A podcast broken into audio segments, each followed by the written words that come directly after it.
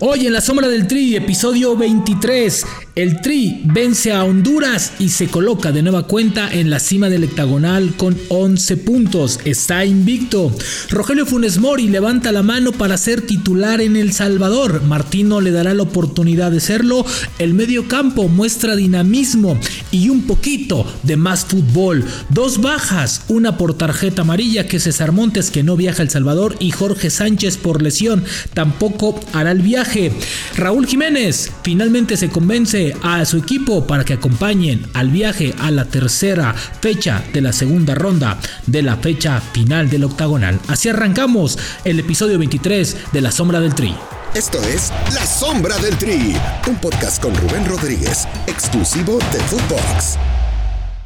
Hablo de un plantel y nosotros tenemos futbolistas que este, ya son probos en selección, tienen un amplio recorrido y también este, tenemos un grupo de futbolistas que están buscando su lugar y lo están buscando de la mejor manera. Así que sin dar nombres creo que este, estamos eh, tratando de componer el, mejor plantel posible y obviamente cuanto más variedades tenemos, lo que siempre queremos los entrenadores, cuanto más variedades tenemos, este, mejor se puede elegir o por lo menos eh, tratamos de equivocarnos lo menos posible en, la elección porque hay mucha posibilidad de elegir.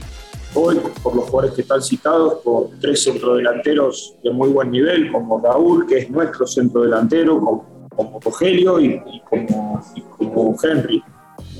Eh, con él lo hemos hablado mucho, ni bien llegó a la selección y, sabemos que, es una situación que no se va a terminar nunca. Eh, pero bueno, lo único que le queda hacer a él y nos queda hacer nosotros, a nosotros es este, que tenga tranquilidad y que tenga confianza para jugar. Después que los delanteros hagan goles siempre es bueno, le da confianza, que haya hecho el que le da confianza, que haya hecho Rogelio también. Este, hubiéramos deseado que también haga Raúl, en lugar de que la pelota pegue en el palo, que haga Vega, que haga este, pero bueno, este, es bueno que, los delanteros siempre tengan la confianza del gol. Hola, qué gusto estar con ustedes, episodio 23 ya de La Sombra del Tri. Hoy hablaremos, desmenuzaremos cómo le fue al cuadro mexicano después de su segundo partido en esta fecha FIFA, el día de ayer en la cancha del Estadio Azteca, ante más o menos 50, 45 mil espectadores, donde bueno, hay una variante, hay una fórmula, no es que se comporta respetaron y el grito no aparece porque la selección mexicana encuentra el gol temprano, encuentra un resultado positivo y eso ayuda muchísimo a bueno pues a estar metidos en el partido. Pero bueno, vamos a hablar un poco de lo que fue la selección mexicana de fútbol. Yo sé, muchos me van a criticar, van a decir, no, güey, es que es Honduras, Honduras no traía nada, Honduras es un cuadro que respetó de más a la selección mexicana, es un equipo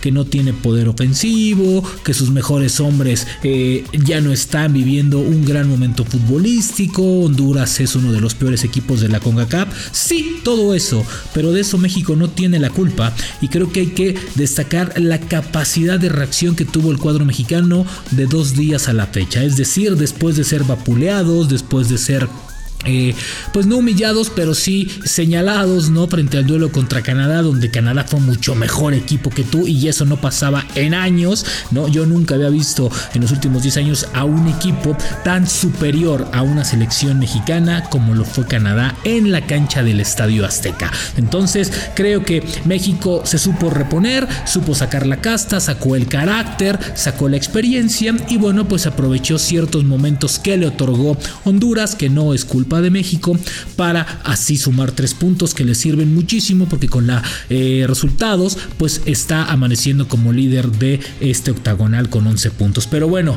además de la capacidad de reacción y la capacidad de levantarse, Creo que, también se sumó algo muy importante. El equipo le movió algunas piezas, tres cambios muy marcados. Me parece estupendo lo del medio campo. Atrás movió un poco. Jorge Sánchez por lesión eh, no estuvo. Que por cierto, Jorge Sánchez y César Montes no van a hacer el viaje a El Salvador. Jorge Sánchez por una lesión va a regresar a las Águilas del la América, va a romper eh, concentración en, los en las próximas horas.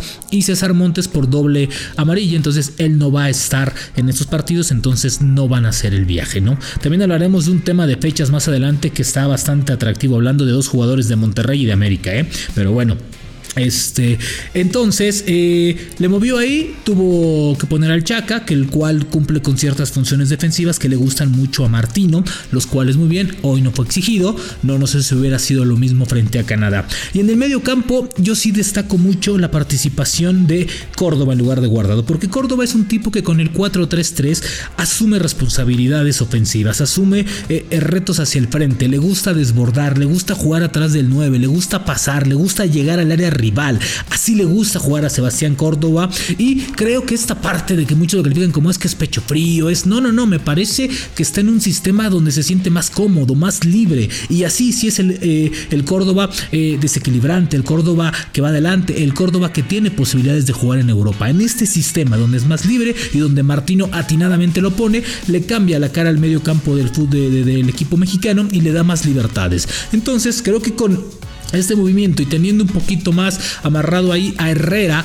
¿no? Que me parece también que, que, participó más, que ya estaba más asentado a la altura de la Ciudad de México, porque en el primer partido le pesaba muchísimo la cancha.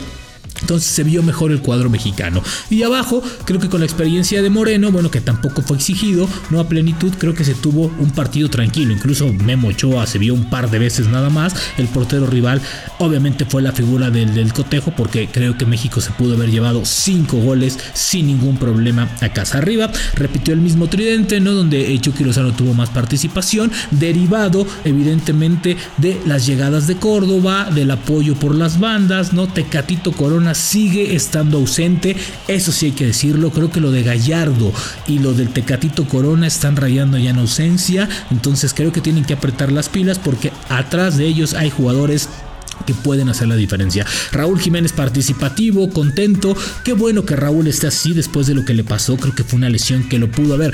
No hemos hablado de ello, pero la lesión del Chucky Lozano y la lesión de Raúl Jiménez de verdad los pudieron haber retirado estuvieron a nada de no jugar fútbol, eso hay que decirlo. Incluso Raúl, a ver, yo creo que estuvo hasta eh, eh, la vida peligrando, ¿no? Entonces, lo del Chucky también fue una lesión importante que, a ver, no pudo haber eh, en una situación extrema hasta ya no caminar. Entonces, creo que esa parte hay que destacarla y hay que alabarla independientemente del rival. Ahora, Hablar un poquito de lo que fue México, se encontró con un gol tempranero que ayudó muchísimo a solventar, a manejar el partido, atacó bien en el segundo tiempo con un hombre de más, eh, supo aprovechar, creo que una de las grandes eh, facultades de este México del día de, del día de ayer fue que fue contundente, aprovechó las que tenía que hacer, metió el gol en los momentos importantes, Funes Mori tenía dos pelotas y las aprovechó, una la mandó a redes, ¿no? Entonces creo que ahí, porque bueno, eh, en esta parte de que los, los, los aficionados regios ya quieren ver a Funes Mori, que quiere. Yo nada más les recuerdo una cosa, ¿eh?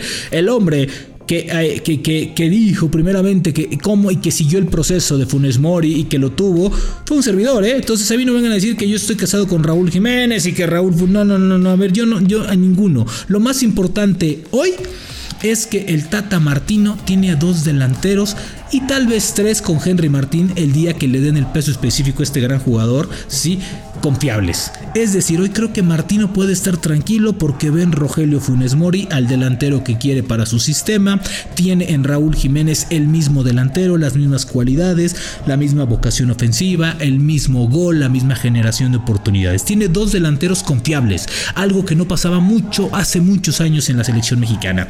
Hoy el Tata Martino puede estar tranquilo, puede respirar a gusto, porque hoy confía tanto en Rogelio como en Raúl. Entonces, los hombre gol o los que significan el gol para la selección los tiene bien, se llevan bien, juegan muy bien, los dos entran con ganas de meter gol, no son egoístas con sus compañeros, ceden la posición de gol, comparten la jugada de gol, es decir, tienes dos grandes delanteros de lo mejor que tiene el fútbol mexicano en estos momentos, sin duda alguna es Rogelio Funes Mori y Raúl Jiménez. Entonces, creo que en esa parte, más que poner a uno al otro, hay que agradecer que se tienen estos dos grandes delanteros y que con estos, el que está bajito se llama Henry Martín, no veo a ningún otro delantero subiéndose al barco rumbo a Qatar, lo cual me parece perfecto. Entonces, yo creo que en esa posición de delantero la tiene cantadísima, la posición del Chucky nadie lo mueve, Edson Álvarez sigue siendo el bastión del medio campo, Herrera andando al 100%, nadie lo mueve, ¿no? Y abajo es donde tiene ahí algunos momentos, como en la portería que está Guillermo Ochoa eh, y, que, no lo va a quitar absolutamente nadie. Bueno, ahora viene una parte bien importante, que es la visita a El Salvador. Una visita durísima, durísima. ¿Por qué?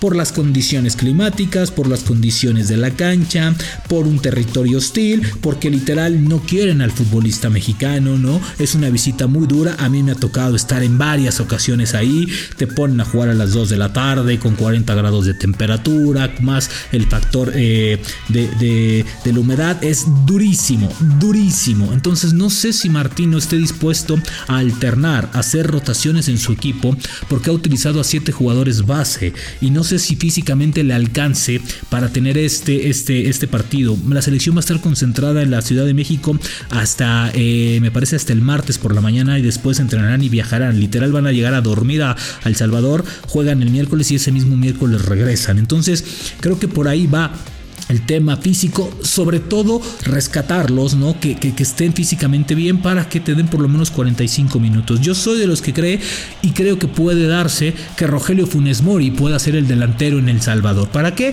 Para que también Rogelio Funes Mori sienta lo que es una eliminatoria en CONCACAF, la, la dureza de cómo te juega. No es lo mismo jugarla con CONCACAF, ¿eh? que te jueguen con esta parte, que te jueguen a nivel selección, que sepa lo que es vestir la playera de México, no en Estados Unidos donde te aplauden todo, metas o no metas, ¿no? Acá es mentada, mentada, mentada de madre, ¿no?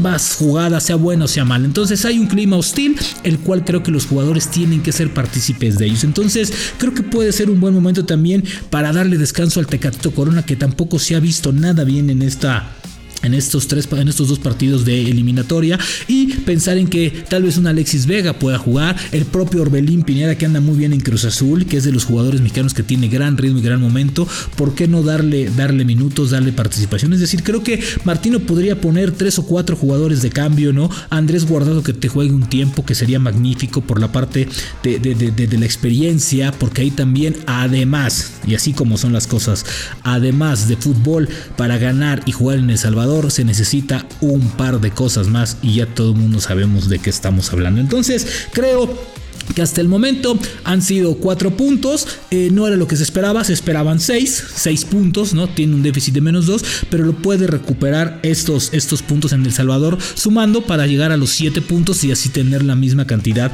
que la primera fecha. ¿Y saben por qué? Porque hoy sumar estos puntos es fundamental fundamental, porque después le vienen puras visitas al cuadro mexicano. La de Salvador es durísima. Y después en noviembre te toca visitar a los Estados Unidos en Cincinnati, donde hace un frío del carajo. Te toca ir a Edmonton frente a Canadá, donde también se va a sentir frío y donde también la vas a pasar mal. Entonces creo que hoy pensar en estos puntos o que México pueda sumar tres puntos en El Salvador sería un aliciente perfecto para tener una segunda fecha eh, de eliminatoria constante y regular y sobre todo mantener el invicto.